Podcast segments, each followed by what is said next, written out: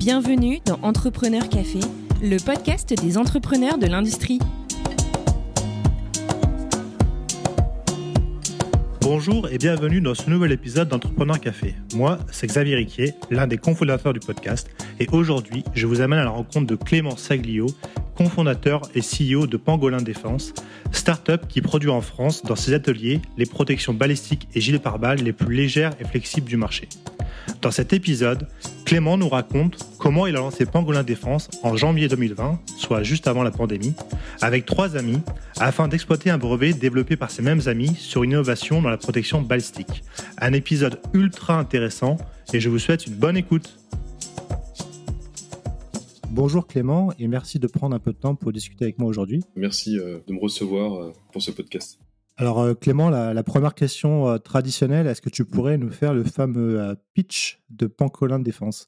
Qui vous êtes et qu'est-ce que vous faites? Pangolin est une jeune entreprise qui a été créée en, janvier 2020, donc juste avant le Covid et, et, tous les événements qu'il y a eu. Donc on est on n'a pas du tout euh, lié euh, de près ou de loin à la crise. Néanmoins, euh, on a créé cette entreprise à quatre, donc trois ingénieurs des arts et métiers et moi-même qui étais étudiant donc en école de commerce. On a créé cette entreprise pour exploiter un brevet déposé par mes actuels associés sur une innovation dans la protection balistique, donc une innovation qui permet de réduire le poids, rendre les protections flexibles et également améliorer en fait le, même la, la protection en elle-même à destination des véhicules. Et donc on a déposé ce brevet juste après pardon, avoir euh, créé la société en janvier 2020. Et depuis, euh, nous avons euh, obtenu un, financement du ministère des Armées, donc de l'Agence de l'innovation défense, pour justement avancer dans, ces recherches-là. En parallèle, nous avons développé plusieurs produits en s'inspirant en fait de, des innovations issues de ce brevet pour la protection personnelle du combattant, donc pour le gilet pare-balles classique. Et donc aujourd'hui, donc un peu plus de deux ans après, nous avons obtenu plusieurs prix justement d'innovation pour euh, ces, euh, ces, protections personnelles euh, lors du SOFINS, salon des forces spéciales, lors du Millipol, le salon de premier rang de la sécurité qui se passe à Paris, et également lors du concours DevStart à Bourges.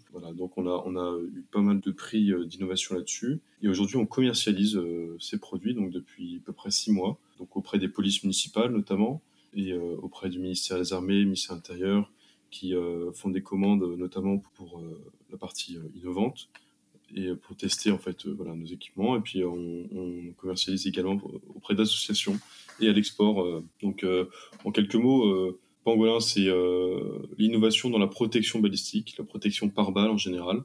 Aujourd'hui on est très orienté sur la protection du combattant et on espère dans à l'avenir pouvoir diversifier un peu sur euh, justement la protection de véhicules euh, ou d'autres euh, types de, d'engins. Et juste une question par rapport au, nom pangolin, est-ce que c'est un rapport avec la peau du pangolin? Alors oui, tout à fait, j'ai, j'ai effectivement pas trop parlé de, du nom. c'est en fait c'est le brevet qu'on a déposé repose sur une technologie justement, comme je disais, flexible, ce qui aujourd'hui est, est assez novateur dans le monde de la, du, du pare-balles. Euh, les seules protections flexibles qu'on a sont euh, à partir de fibres, enfin à partir de fibres, et donc qui ne protègent pas euh, face à des, à des menaces de fusils d'assaut, d'armes automatiques. Et donc nous, nous avons souhaité justement protéger les vecteurs donc par rapport aux menaces les plus importantes, tout en ayant une solution flexible qui permet de s'adapter un peu à tout type de structure, toute forme.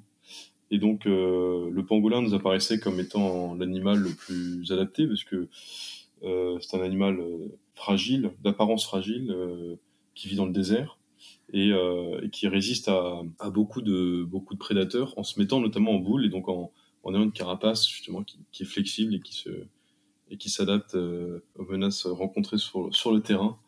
Donc voilà, et puis en plus, il y a le côté bestiaire de l'armée, où aujourd'hui l'armée aime beaucoup se doter de, de noms assez pour, pour ses équipements on a les hélicoptères tigres, euh, caracals, on a enfin tout type d'animaux. Et donc le pangolin nous apparaissait comme, euh, comme étant un animal assez euh, emblématique de nos, de nos solutions. Sans rentrer dans l'aspect confidentiel du brevet, concrètement, ça ressemble à quoi la structure flexible dont tu parles? Est-ce que ça, quelle forme ça a? Quel coup c'est pas comme un gilet pare-balles. Du coup, c'est quelque chose qu'on peut, qui s'adapte à la forme du corps ou aux formes des véhicules, c'est ça? Alors en fait, euh, aujourd'hui, cette technologie-là, elle est euh, à l'état de prototype, c'est-à-dire qu'on a, on l'a testé, on l'a, elle, est, elle fonctionne. Maintenant, euh, sur l'aspect final du produit, on n'a pas encore sorti de, de, de véritables plaques par balle aujourd'hui entière, en tout cas avec de cette première technologie. Néanmoins, ça se présente sous la forme d'une structure qu'on peut adapter au format voulu. Enfin, aujourd'hui, je vais faire un petit historique du, rapide de ce qui se passe aujourd'hui dans, dans, les protections euh, balistiques. Il y a trois types de matériaux qui sont utilisés. Il y a euh, l'acier, donc euh, qui est un des matériaux les plus anciens utilisés pour la protection balistique. On le trouvait déjà. les armures. voilà, que ce soit au temps du Moyen Âge ou même voilà plus tard pour les premiers véritables protections par balle sur les chars, etc. Donc l'acier, c'est très bien, néanmoins, euh, c'est très lourd. Et euh, bon, maintenant, ça commence à devenir cher. À l'époque, c'était peut-être moins. En second temps, on a la, céramique. On a beaucoup de types de céramique euh, qui sont utilisés depuis, je dirais, la, fin de la Seconde Guerre mondiale, enfin même plus tard. Hein, les vraies premières protections céramiques, c'est arrivé quand même relativement tard. Donc on a, on a plein de types de céramique, là, des, plus ou moins légères, des plus ou moins chères du coup, parce que la céramique, ça, a un certain prix. Et donc l'avantage de la céramique, c'est que ça, ça va, c'est un matériau qui est très très dense et qui va permettre de casser les têtes de projectiles assez facilement. Et enfin, on a les fibres. La fibre euh, la plus connue, c'est le Kevlar, mais il y en a plein d'autres qui, pareil, euh, il, y en a, il, y a, tout type de, fibres différentes. Et voilà. Donc en fait, là, l'acier, la céramique et les fibres ont chacune des caractéristiques qui sont intéressantes, qui permettent de, d'arrêter certains projectiles, etc. Maintenant, il faut composer euh, sur euh, voilà le poids de, chacun de ces matériaux et, euh, et, le prix. Et puis aussi la disponibilité. Voilà. Parce que dans ces trois matériaux, aucun n'est quasiment n'est fabriqué en France. Ou sinon est transformé en partie en France, mais aujourd'hui pas de pas de souveraineté sur ces produits-là. Ils proviennent d'où ces matériaux, juste par curiosité?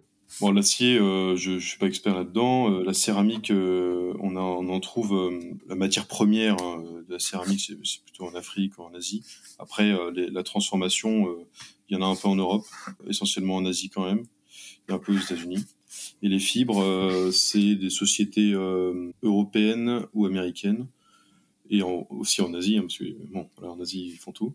Euh, mais euh, mais en France, on n'a pas d'acteurs euh, qui sortent qui sortent du lot. Et, et, donc nous, voilà. Donc pour revenir sur notre technologie, on n'a pas découvert un nouveau matériau on a plutôt imaginé une nouvelle façon de d'assembler un matériau dans, enfin pour une utilisation balistique. Et en fait, on utilise du verre, qui est un matériau très très comment dire abordable, qui se trouve partout en profusion, qui est également recyclable et, et comment dire qui est utilisé, enfin très peu en par balle, enfin pour, le, pour, le, pour les vitres blindées.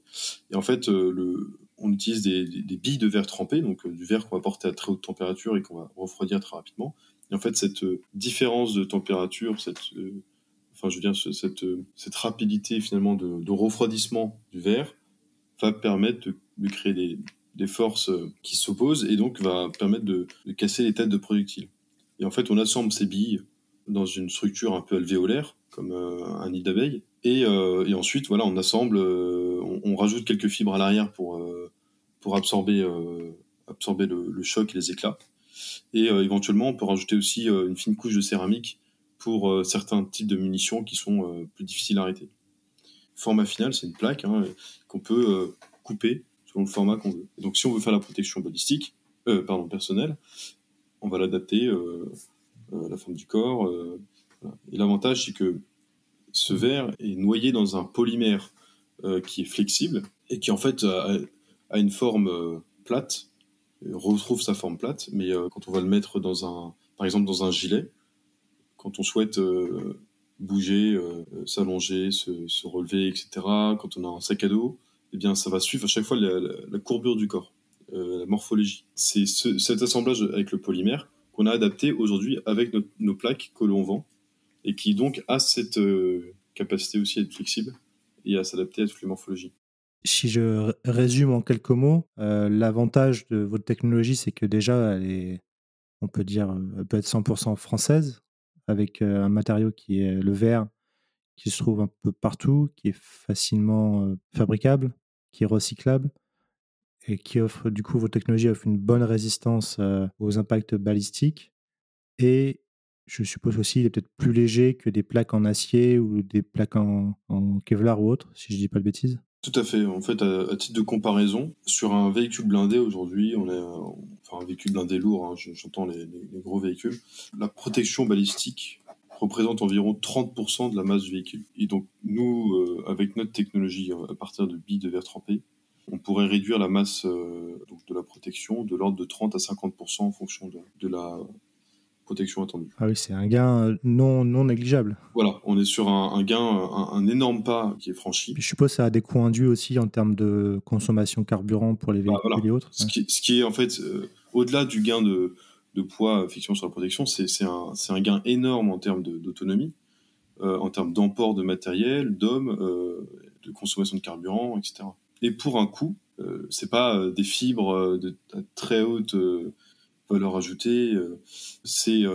du verre. Alors bien sûr qu'il y a des, il y a des coûts de fabrication, il y a tout ça, mais je veux dire, on n'est pas sur un matériau qui est très rare et très complexe à, produire. Donc il y a un, avantage concurrentiel intéressant. Alors après, on a encore euh, deux bonnes années de développement là-dessus, parce que c'est un, programme de recherche qu'on mène euh, sous le mentorat donc de, Arcus, euh, Arcus Défense, le producteur de véhicules blindés, du ministère des Armées et de pas mal de laboratoires aussi.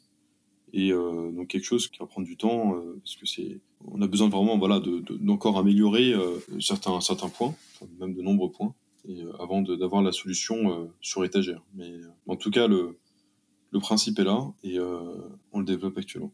On va revenir un peu en détail euh, justement après sur, euh, sur vos projets euh, futurs pour, pour Pangolin. Maintenant, ce qui m'intéresse, c'est de parler un peu de toi, Clément. Qui es-tu? D'où viens-tu? Et bah, qu'est-ce qui t'a amené justement à créer Pangolin en janvier 2020 J'ai fait des études en, sciences économiques et politiques à l'Institut catholique de Paris. Et ensuite, j'ai passé des concours d'école de commerce. J'ai intégré l'EDEC à Lille et je souhaitais vraiment travailler. donc, j'ai réussi à avoir le programme en apprentissage, en alternance.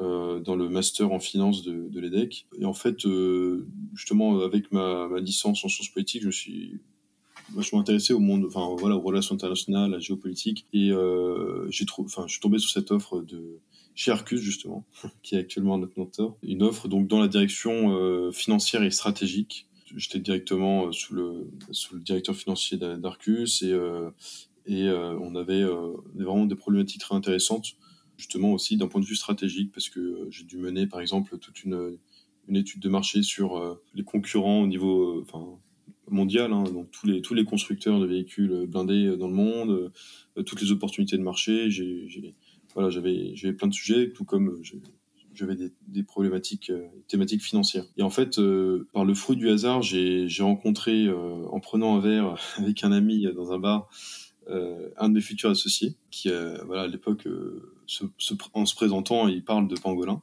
Donc là, on était en, on était en janvier 2019. Et tout de suite, j'ai tilté parce que je, enfin, je venais d'arriver chez Arcus et euh, enfin, j'ai toujours été très intéressé par les, aussi par l'innovation.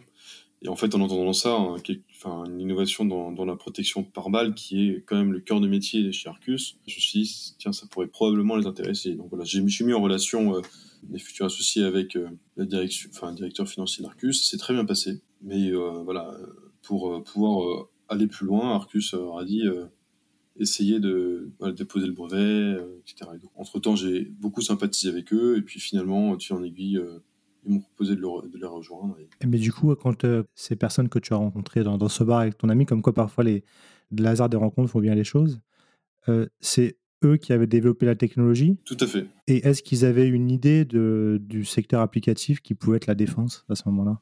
Ah oui, tout à fait. En fait, dès le début, euh, la technologie en, de protection par balle en billes de verre trempé était euh, pour une, application défensive, enfin dans la défense. Alors initialement, ils avaient, euh, il y avait un cas d'usage qui était venu assez rapidement, parce que euh, un de mes associés euh, qui est, égyptien et il a ce cas d'usage un peu là-bas où euh, beaucoup de conscrits de l'armée se font tirer dessus dans des dans des bus qui sont pas protégés quand ils partent au service militaire enfin bref ou même dans tous les cas d'usage sur les ambulances qui sont les souvent les premières victimes dans les zones de, de conflit donc voilà réussir à protéger en fait des véhicules qui ne sont pas pensés initialement pour, euh, pour euh, être protégé. Dit de manière triviale, protéger des véhicules qui ne sont pas des chars d'assaut ou des. Là, en fait, euh, le but c'était de, d'avoir une solution qui soit hyper rustique, applicable partout, sur toutes les structures, donc voilà, qui, qui soit flexible et qui soit très légère pour pouvoir ne, pour ne, pas avoir le, besoin de changer les suspensions, la motorisation, comme c'est le cas aujourd'hui.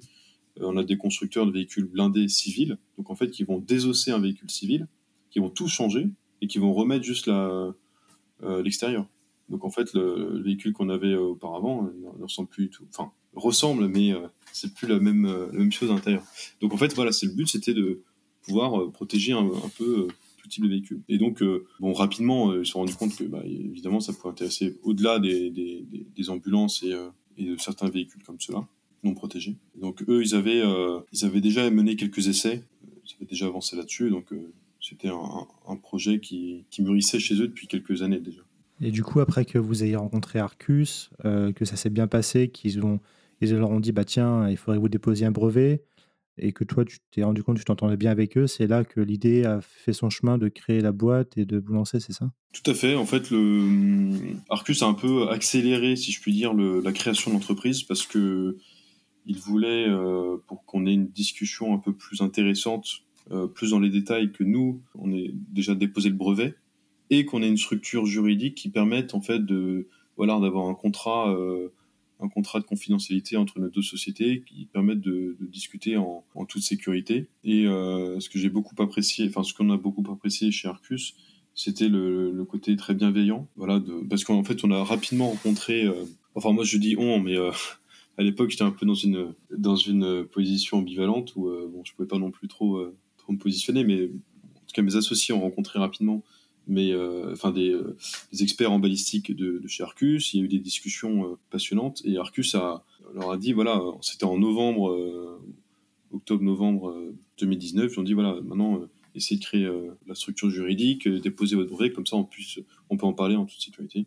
Donc c'est ce qui s'est passé. Et, ensuite on a pu échanger et Arcus a, été d'une grande aide parce qu'ils nous ont euh, aiguillés sur certains points, notamment sur les données que je vous ai données tout à l'heure, sur euh, bah, exactement ce qu'ils utilisaient aujourd'hui comme euh, type de blindage, euh, le, poids, etc. Donc ça, ça a permis de un peu de conforter, nous conforter dans cette voie-là. Et donc du coup, une fois que vous avez créé la structure en janvier 2020, qu'est-ce qui s'est passé? Est-ce que vous avez continué du coup les essais, excusez-moi, à Carcus est-ce que vous êtes allé voir d'autres prospects potentiels? Comment vous êtes structuré en fait? Bah, En fait, en janvier 2020, on était encore tous quasiment étudiants moi, je terminais ma, enfin, j'entamais à peine ma, ma deuxième année d'alternance et euh, deuxième année de master.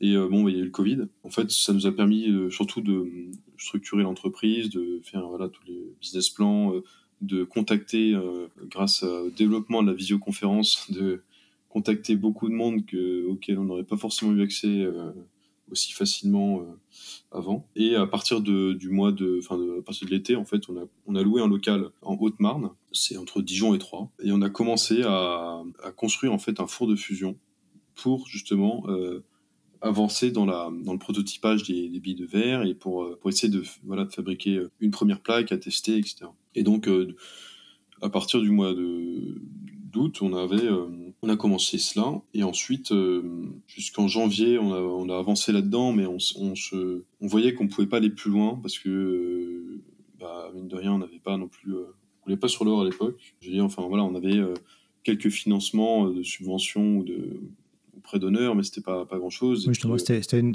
une de mes questions, le financement de la création de la boîte et puis je suppose des essais, etc. Comment vous avez fait? Est-ce que vous avez reçu une aide financière d'Arcus Non, non, non. Alors, Arcus, c'était euh, c'est euh, c'est un mentorat, euh, je dirais à titre gratuit, bienveillant. il n'y a pas de il y a pas de prise de participation ou, autre. On a on a surtout bénéficié de, donc, de, de subventions de la région. On a bénéficié de prêts d'honneur, donc des anciens des arts et métiers. On a des réseaux initiatives, des réseaux entreprendre, etc. On a gagné des concours aussi. Pendant un an et demi, on a on a un peu survécu comme cela avec des petits apports. On n'avait pas non plus euh, de, grosses, grosses dépenses. Et on a travaillé vraiment euh, justement dans un objectif de, comment dire, de lever en fait derrière euh, des, financements de, de l'agence Innovation Défense notamment. Mais en fait, à partir de janvier 2021, enfin, on a mis un peu en pause justement le, développement des billes de trempées parce que on ne pouvait pas avancer plus loin et qu'on avait besoin de, financement. Donc c'est à partir de ce moment-là on, on s'est penché sur la protection personnel. Et en fait, en quelques mois, on a, on a réussi à, innover aussi là-dedans avec des, des, matériaux actuels, donc de, de, la céramique et des fibres. On a fait un assemblage de, de céramique et de fibres qui permet justement d'avoir des plaques flexibles. Et en fait, euh, assez rapidement, c'est grâce à cela qu'on a, qu'on a gagné des concours, je disais, voilà, de force spéciale, etc. On a été reconnu très rapidement par, par ces gens-là. On a obtenu des commandes euh, du ministère de l'Intérieur euh, enfin, et du ministère des Armées, donc des services un peu d'innovation, d'achat de, de matériaux vent. Et on a commencé à. Et là, on a fait des essais, donc euh, beaucoup plus d'essais hein, que, sur les sphéroïdes. On a, fait des tests dans des laboratoires. On a obtenu des certificats de tests valides en, février. Et puis, et puis depuis, maintenant, voilà, on, commercialise nos produits. Donc, c'est, on est rentré dans un autre. en plus, dans une phase de production mais on a quand même euh, donc repris justement les, les, billes de verre depuis euh, depuis janvier parce qu'on a obtenu euh, un financement de de l'agence innovation défense. Donc en fait, on a eu un peu un an où on n'a pas, alors on a quand même fait un peu de, de recherche. On a continué dans la pour le comment dire le développement des, billes de verre, mais voilà, il y a eu une, année on s'est plus axé sur la, la, vente de produits.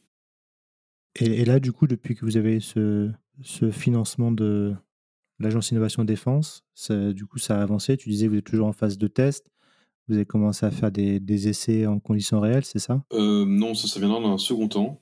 Parce que les essais, on en a déjà fait euh, justement en 2021, qui ont, qui ont euh, très bien fonctionné. On sait que ça fonctionne, mais est-ce qu'on a besoin de, faire plus de. On est justement en travail de laboratoire spécialisé en caractérisation des matériaux, etc., pour voilà, avoir, euh, comment dire, un peu asseoir euh, d'un point de vue scientifique euh, le, verre en lui-même, essayer de, de, trouver les meilleures compositions, etc. Donc on a, on a quand même un peu de travail là-dessus.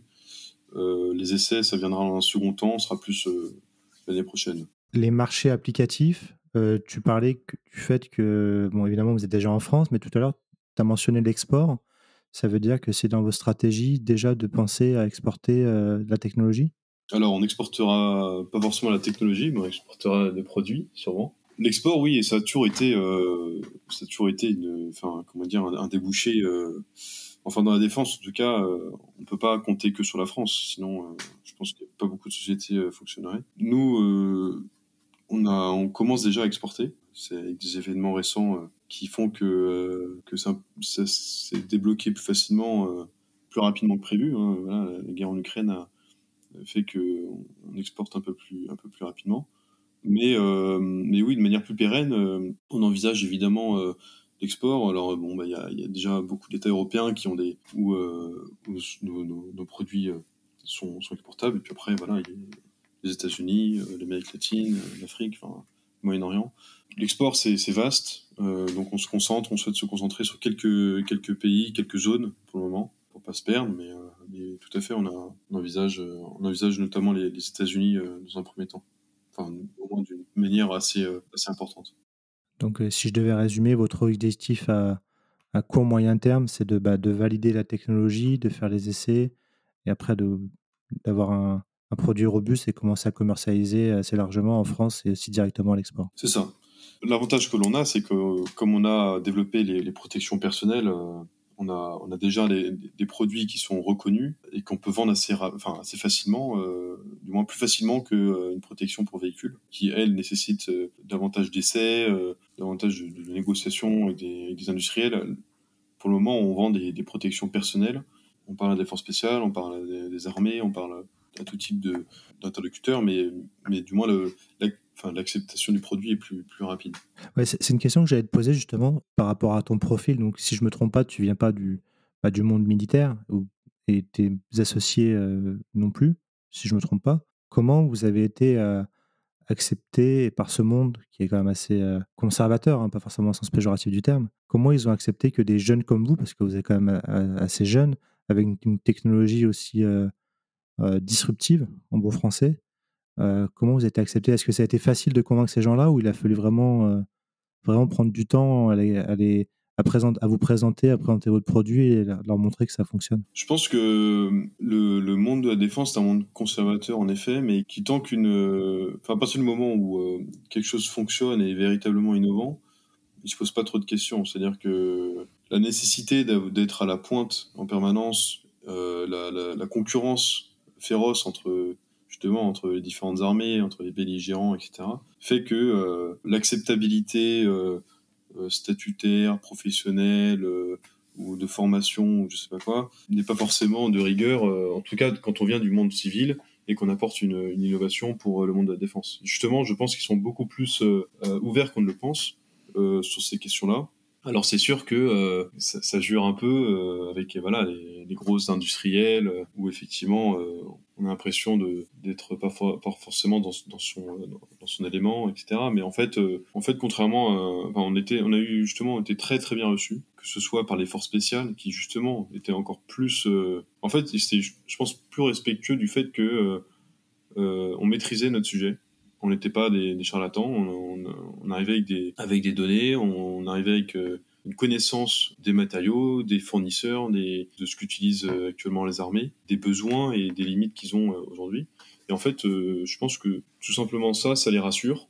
Et ça leur montre que même si on n'a a jamais été sur le terrain et qu'on n'a pas porté un gilet pare-balles, eh ben on sait quand même de quoi on parle. Parce qu'on a, on a justement, durant cette année 2020 où on était confinés, on a énormément interrogé de, euh, de personnel militaire, donc euh, dans, la, marine, dans, dans l'armée de, terre, des industriels. On a fait un peu euh, justement un, comment dire un récapitulatif de, voilà, tous les besoins de, ce qu'ils avaient. Et puis après, mes associés ont une, une très grande connaissance sur voilà tout, tout, ce qui est enfin toute la tout le domaine de la protection balistique et ce qui ce qui apporte un peu de crédibilité. En tout cas, non, c'est toujours c'est plaisant de voir des, des, pépites comme ça euh, se développer en France et avoir un accueil bienveillant des différents acteurs français.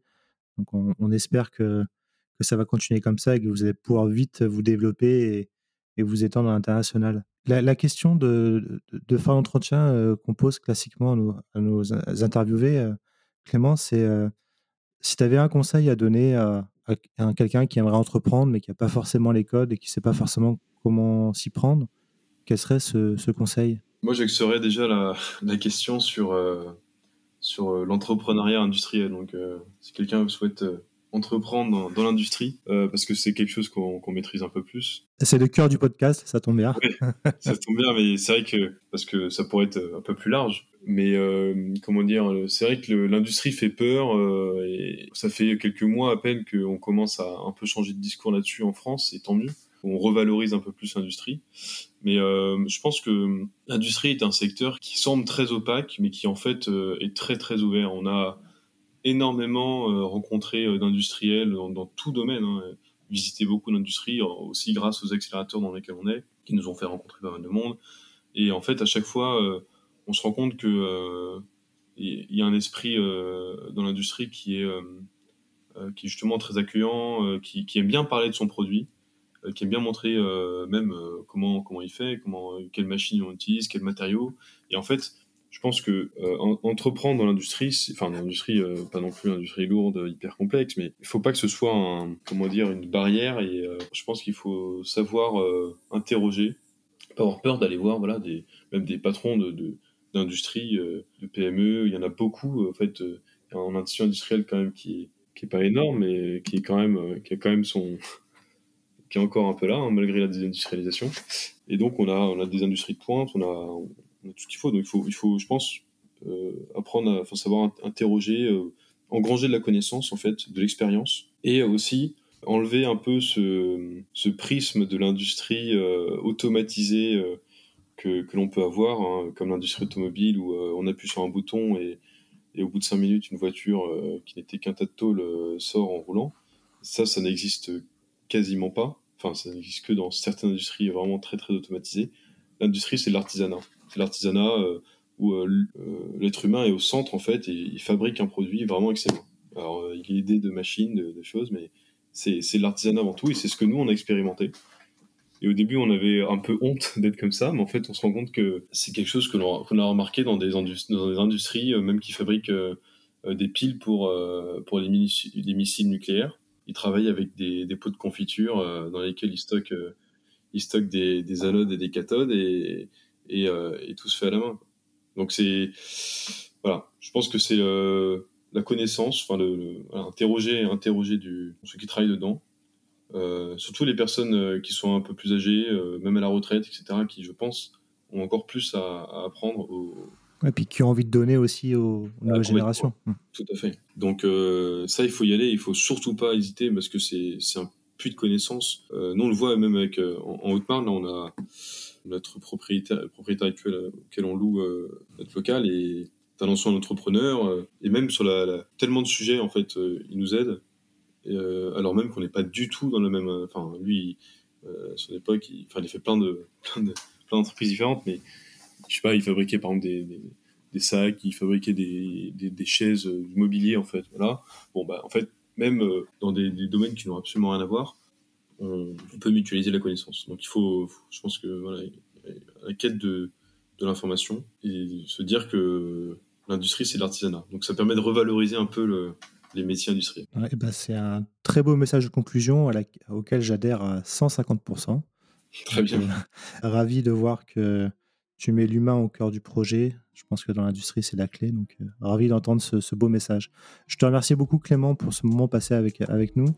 Et euh, on te souhaite plein de bons succès euh, pour Pangolin Défense. Merci beaucoup Xavier et puis euh, tous les auditeurs. Et puis n'hésitez pas à entreprendre dans l'industrie. Merci pour ce message. Merci Clément.